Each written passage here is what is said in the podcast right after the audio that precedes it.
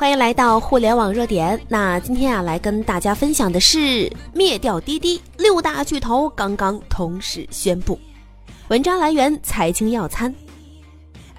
六大巨头突然宣布围剿滴滴。昨日，汽车出行行业传来大消息：阿里、腾讯、苏宁、一汽、东风、长安六大巨头同时宣布成立新的出行公司 ——T 三出行。首批入驻资金九十七点六亿元，其中三家国字头的车企各自出资十六亿元，出资占比百分之十六点三九。阿里、腾讯联合另外两家公司合计出资二十二点五亿元，占比百分之二十三点零六。那么苏宁呢，出资十七亿元，出资比例为百分之十七点四二。是的，你没有看错，滴滴收购快滴还有优步之后最大的竞争对手，昨天正式诞生了。九十七亿启动资金，仅仅只是第一批的投入，一个传说中的出行新一代巨无霸要来了。最致命的或许还不是巨额的启动资金。通过上述名单，我们看到 T 三出行背后的三大汽车企业都是央企。或许你们不知道这意味着什么，嗯，就说一个地方政府关系吧。比如和滴滴相比，滴滴是一家轻资产的公司，对地方政府而言困扰大、负担多，但是对 GDP 还有工业产值和税收贡献却不显著。然而，三大车企包括苏宁、阿里还有腾讯。等等，都对当地的政府有着巨大影响力，并且呢，能够贡献巨大的税收和劳动力。也就是说，这家新成立的出行公司，在一些以汽车工业为支柱的城市，将有可能对滴滴形成政府和政策资源上的巨大优势。这些城市包括上海呀、杭州啊、南京啊、苏州啊、武汉呢，还有重庆、成都、广州、天津，还有长沙、郑州、大连、沈阳、长春等等中国核心城市。或许你觉得这有什么用呢？那只能说你太年轻了。有了地方政府的助攻，单单新进入者取得网约车牌照，这些资源就能够快速形成一股巨大的威胁。更何况现在的情况是在任何一个城市，只要听说有一个网约车 APP 上线，有优惠券可以免单，几乎不需要有任何推广，消息就会像长了翅膀的鸡毛信一样啊，然后传遍大江南北、长城内外。互联网时代，那么企业经营的壁垒根本没有大家想象的那么坚固。今夜滴滴要彻夜无眠了。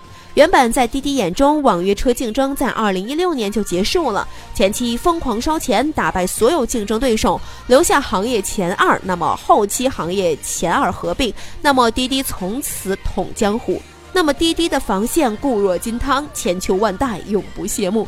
然而啊，这个世界上从来就没有百分之百安全的防线呐，滴滴自然也是不例外的。滴滴必须要知道的是，二战时法国建立了马奇诺防线来防德军。那么，但德国呢不直接进攻法国，而是从比利时绕到马奇诺防线后面，这条重金铸就的防线一下子就形同虚设了。日本防止为苏联进攻满洲，那么在东北建立了十七个要塞，他们赌苏联是以坦克战为基础，不会翻大兴安岭过来。哪想到百万苏联红军是翻大兴安岭过来的，日军一下子就被摧枯拉朽了。滴滴必须要警惕了。致力于做汽车的三家国字头的企业，致力于搞零售的苏宁，还有像美团以及未来包括阿里这样的企业，同时成为了自己的对手。大兵压境，剑拔弩张，稍有差池，很可能就将是满盘皆输。就像是那句经典的感慨一样：“我消灭你，与你无关。”在这个变幻莫测的年代，你永远不知道你的对手是谁。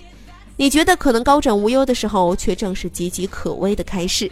君不见余额宝抢走了银行的饭碗，免费的三六零淘汰了金山毒霸，苹果手机分分钟将诺基亚拉下马。时代的确不一样了。如果说以前时代里的企业竞争只是平面二维的，那么同行业之间的竞争，这个时代的企业竞争则是三维和四维乃至更高维度的跨界大战。就算你在原来行业里面是绝对的优势老大，稍不注意都很有可能被跨界过来的创新者拉下马。不好意思，不关我的事，我根本没有关注到你，只是一个不小心让你倒霉了。这就是现代商业战争的残酷现状。任正非老先生曾经说过这样的一段话：这个时代最好的防御是进攻，而最好的进攻是进攻自己。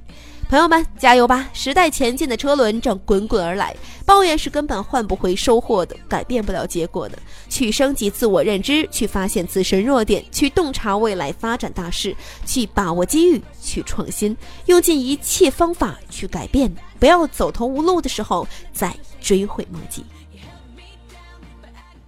我们的微信公众号“互联网热点”粉丝已经突破了八十二万了，没关注的记得在微信搜索“互联网热点”，记得关注。朋友们，我们在那里等候你。